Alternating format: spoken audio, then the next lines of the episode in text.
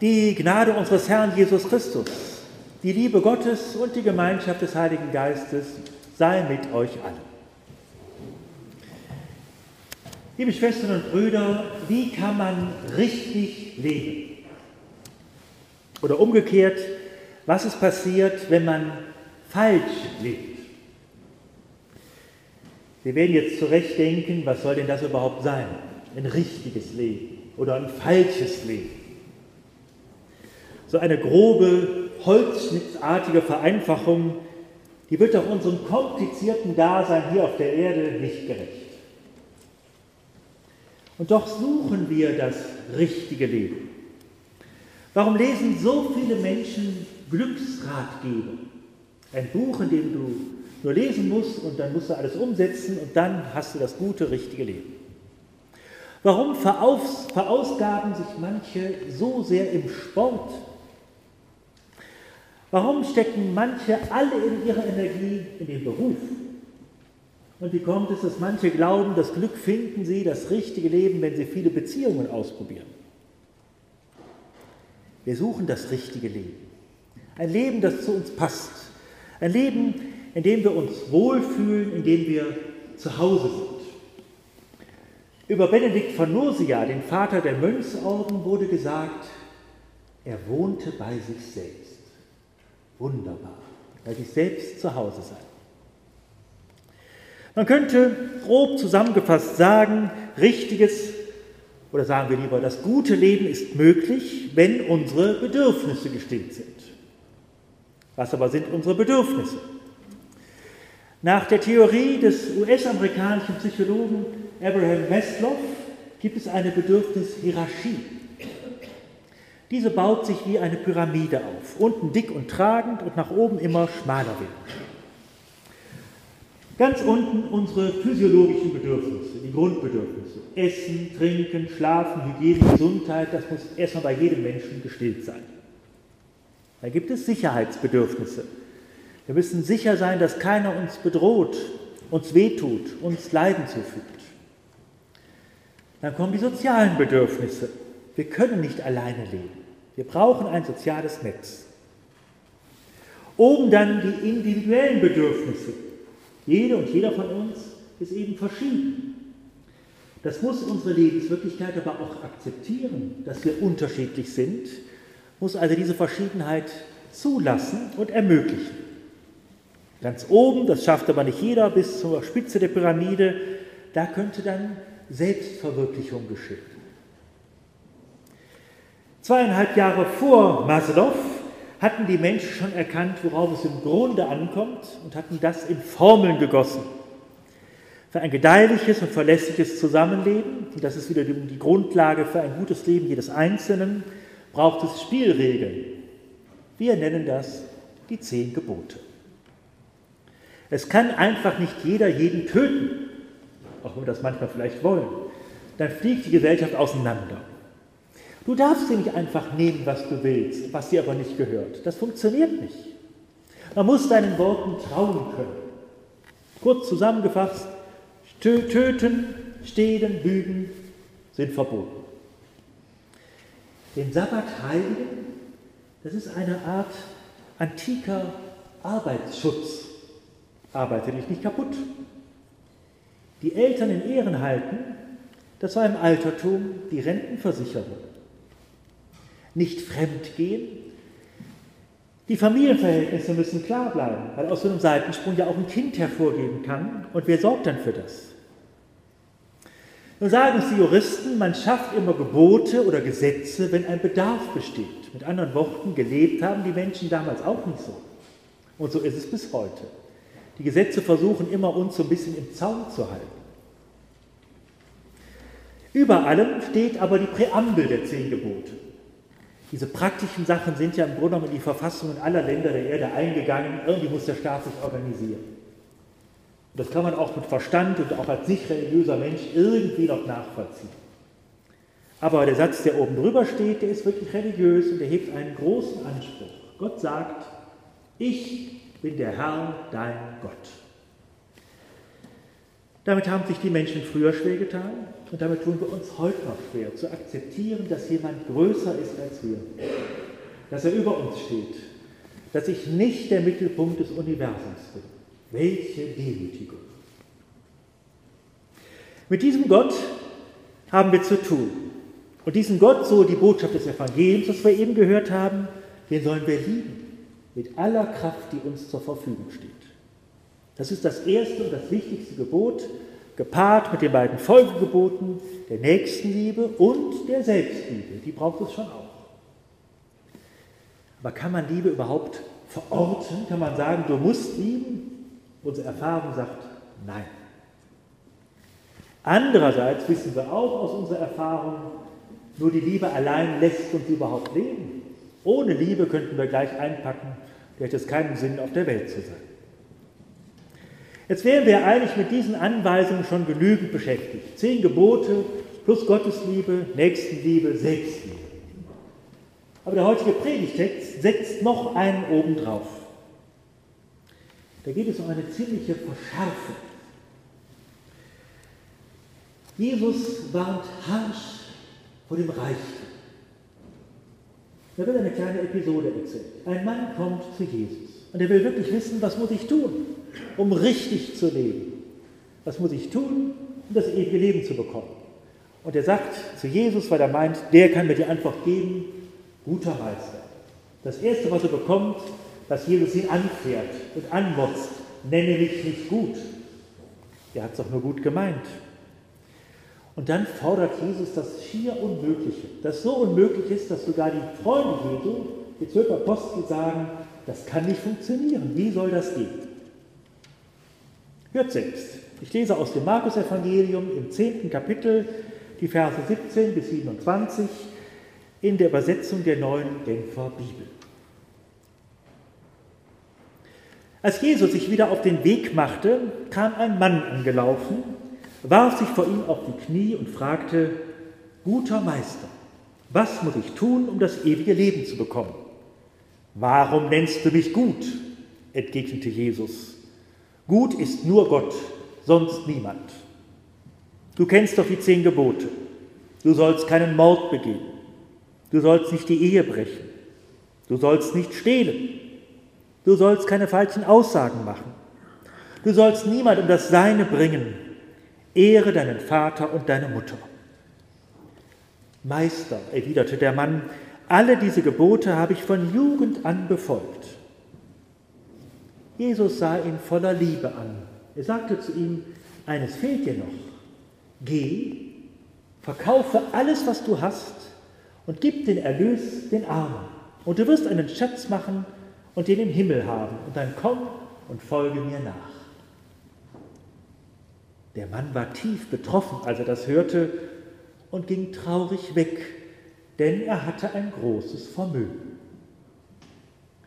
Jesus sah seine Jünger der Reihe nach an und sagte, wie schwer ist es doch für Menschen, die viel besitzen, ins Reich Gottes zu kommen. Die Jünger waren über seine Worte bestürzt. Aber Jesus sagte noch einmal, Kinder, wie schwer ist es, ins Reich Gottes zu kommen. Er geht ein Kamel durch ein Nadelöhr, als dass ein Reicher in Gottes Reich kommt. Sie erschraken noch mehr. Wer kann denn überhaupt gerettet werden? fragten sie einander. Jesus sah sie an und sagte, bei den Menschen ist das unmöglich, aber nicht bei Gott. Für Gott ist alles möglich. Liebe Schwestern und Brüder, zu meinen schönsten Kindheitserinnerungen zählt, wenn ich meine Oma Sibylle in Düsseldorf besuchte, sie hatte eine kleine Wohnung in der Altstadt und dort machte sie arme Ritter. Kennt ihr überhaupt mal arme Ritter? Also Zwieback in Milch und Ei so ausgebacken, Zimt und Zucker drüber, ah, lecker. Nun hatte die Oma einen Gasherd und so eine schwere gusseiserne Pfanne. Das heißt, eigentlich waren die Dinger total schnell fertig. Aber manchmal war sie unaufmerksam und dann bekamen die so eine schwarze Seite. Ich musste die ja trotzdem essen, die schmeckten aber bitter. Und wenn die Oma dann mein verärgertes Gesicht sah, dann sagte sie streng, die armen Kinder in Biafra, die wären froh, wenn sie so einen angebrannten armen Ritter hätten. Biafra muss man heutzutage auch erklären. Das war Ende der 60er Jahre ein Staat, der sich kurzzeitig von Nigeria abgetrennt hatte. Durch eine Hungerblockade wurden die zum Aufgeben gezwungen. Die Menschen waren wirklich spindeldürr geworden. Und heutzutage, wenn Staaten oder Länder nach Autonomie streben, sollte man andere Methoden anwenden. Kurzum, ich hatte damals natürlich ein schlechtes Gewissen, war ja auch so beabsichtigt, weil die Bilder der ausgemergelten Kinder von Biafra, die kannte ich schon als Kind. Aber ich habe mir auch damals schon gedacht, die Biafra-Kinder, die hätten auch lieber einen guten armen Ritter als einen angeblichen. Wir wollen das gute Leben, ist doch ganz klar. Für das gute Leben brauchen wir saubere Luft, gesunde Böden, eine intakte Natur. Unsere Bedürfnisse müssen gestillt sein und ganz ehrlich, dafür brauchen wir auch Geld. Und darüber hinaus brauchen wir etwas, was ein bisschen mehr ist als nur die Grundversorgung. Eine neue Hose, ein Handy. Die Erwachsenen wollen gerne ein Auto haben, in Urlaub fahren. Wir wollen auch mal essen gehen, ein Buch erwerben, das alles kostet Geld. Es gibt Gesellschaften, die wirklich am Minimum dahin vegetieren, wo die Leute kaum ihr tägliches Brot haben. Die sind wirklich nicht reich, aber sind sie glücklicher? Davon kann man nicht ausgehen.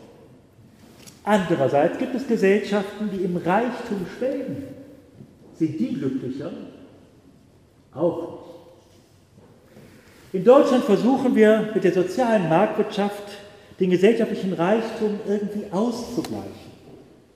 Den Finanzausgleich gibt es zwischen den Bundesländern, dass ärmere Regionen Geld bekommen von reicheren. Wir versuchen, dass Menschen, die nicht so gute Startmöglichkeiten haben, trotzdem alle Chancen haben. Auch wenn deine Eltern Arbeiter sind, sollst du Abitur machen können. Einerseits. Andererseits wissen wir, dass die Idee optimistischer ist als die Wirklichkeit. Da ist in Deutschland noch viel zu verwirklichen, damit so eine Art von Gerechtigkeit hergestellt wird. Und natürlich müssen wir bedenken, wir leben hier in einem Wohlstandsland. Es gibt viele Länder, wo ein Prozent so viel besitzt wie 90 Prozent der Bevölkerung. Das darf man wohl ungerecht nennen. Aber was meint jetzt Jesus, wenn er den Reichtum so verdammt? Glaubt er wirklich, es ginge uns besser, wenn wir obdachlos wären? Oder wenn wir wirklich Hunger hätten? Würden wir dann mehr an Gott glauben? Nur war Jesus kein Wirtschaftsfachmann, vielleicht hatte er eine andere Idee dahinter. Und ich bin überzeugt, dass ein gesunder Wohlstand uns gut tut und zu unserer Lebensfreude beiträgt. Wir sehen aber andererseits auch, wenn es dir schlecht geht, dann hilft dir keine neue Handtasche. Und wenn du einsam bist, dann kannst du vielleicht eine gute Flasche Rotwein trinken, aber ganz ehrlich, damit ist deine Einsamkeit noch nicht überwunden. Wir wissen es alle, das Entscheidende kannst du mit Geld nicht einkaufen, sei es du noch so reich, dass du geliebt wirst und dass du liebst. Darauf steht kein Preis. Natürlich gibt es die Superreichen, die Leute, die Austern schlürfen und Champagner trinken, die haben auch eine besondere Verantwortung. Aber von denen können wir uns so schnell irgendwie distanzieren. Letzte Woche war ein Bericht in der Zeitung, dass die Ehefrau von Präsident Mugabe von Zimbabwe sich ihren zwölften Rolls-Royce gekauft hat. Da kann man sagen, die hat sie nicht alle. Aber natürlich sind wir alle reich. Wir sind gemeint mit der Predigt Jesu. Reich sind wir, weil wir uns auf unser Konto verlassen und sagen, ein bisschen haben wir ja noch. Auf unser Wissen, wir haben was gelernt, auf unsere Erfahrung. Reich sind wir, wenn wir sagen, wir haben doch ein bestimmtes Aussehen, wir haben akademische Titel, wir haben unser Können, wir haben unseren gesellschaftlichen Stand. Und so habe ich Jesus verstanden. Das ist unser Besitz. Wenn wir uns auf diesen Besitz, auf diesen Reichtum verlassen, dann können wir nicht zu Gott kommen. Ich habe einmal vor ein paar Jahren den Sohn eines Diplomaten beerdigt. Der Botschafter und seine Frau waren ältere Leute, der Sohn war um die 50 an Krebs erkrankt und daran gestorben. Die beiden saßen beim Vorgespräch auf dem Sofa, waren ganz in sich zusammengesunken. Und es war ihnen einfach anzusehen, in dem Augenblick nutzte ihnen doch nicht, was sie in ihrem Leben erreicht hatten. Aller Ruhm und Reichtum, das brachte doch nichts. denn das einzige Kind war tot. Liebe Schwestern und Brüder, na klar, wir müssen unser Leben hier auf der Erde organisieren. Ihr müsst das schon als junge Leute und wir Älteren auch. Dabei können uns die zehn Gebote eine Hilfe sein. Die wollen uns nicht wirklich einengen, die wollen uns eher befreien. Aus der Vielzahl der Möglichkeiten, wie man leben könnte, kriegen wir einen Vorschlag gemacht. Geh doch mal diesen Weg. Die Erfahrung sagt, dann geht es dir besser. Wir haben viele Freiheiten, aber wenn du alle Freiheiten ausprobierst, du bist nicht glücklicher am Ende. Und über allem eben diese größere Dimension. Ich bin der Herr, dein Gott. Der Philosoph Theodor Adorno prägte einmal das geflügelte Wort, es gibt kein richtiges Leben im Falschen. Es gibt kein richtiges Leben im Falschen. Damit meinte er ursprünglich die Frage, kann sich der moderne Mensch überhaupt noch heimatlich einrichten? Der Spruch half aber auch bei der Analyse des Nationalsozialismus, wo manche versuchten, in diesem verrückten System von Aggression und Diktatur irgendwie doch ein aufrichtiges Leben zu führen. Es gibt kein richtiges Leben im Falschen. Das gilt auch für uns Christinnen und Christen. Wir können nicht fromm zur Kirche gehen, beten, am Gemeindeleben teilnehmen, aber die Gebote letztlich ignorieren und sagen, also das ist jetzt doch zu eng ausgelegt. Die Mahnungen zur Liebe, die gelten eben für uns. Für wen denn sonst? Dennoch, auf die Frage, wie das richtige Leben aussieht, gibt es nicht eine einzige Antwort. Wenn wir aber jetzt in protestantischer Unverbindlichkeit sagen, ich muss eben wieder für dich selber ausmachen, dann stehen wir uns aus der Affäre. Wir sind verantwortlich. Das Wort der Schrift berührt uns und fordert uns auf, unser Leben zu verändern. Die erste der 95 Thesen von Martin Luther, dieses Jahr das große Fest, da heißt es, das ganze Leben soll Buße sein. Das klingt für moderne Ohren ganz schlimm. Gemeint war damit Umkehr. Du musst immer bereit sein, dich zu Gott wieder hinzuwenden. Und das war die Botschaft Jesu. Du läufst immer wieder weg, aber du wirst immer wieder zurückgezogen. Du hast immer wieder die Chance, dich zurückzuwenden zu Gott. Dorothee Sölle sagte einmal, Christsein heißt, ein anderes Leben ist möglich. Das ist eine große Verheißung. Du musst nicht so weiterleben wie bisher. Du darfst dich ändern. Natürlich ist auch das leichter gesagt als getan, aber der Predigtext endet doch sehr optimistisch. Bei den Menschen ist das unmöglich, aber nicht bei Gott. Für Gott ist alles möglich. Ich bin überzeugt, für uns, die wir Gott lieben und ihn suchen und ihm vertrauen, für uns macht Gott alles möglich. Und so können wir als Glaubende unterwegs sein zu einem richtigen Leben, zu einem Leben ihm entgegen. Und der Friede Gottes, der größer ist als unsere Vernunft, bewahre unser Herzen und Sinne in Christus Jesus, unserem Herrn. Amen.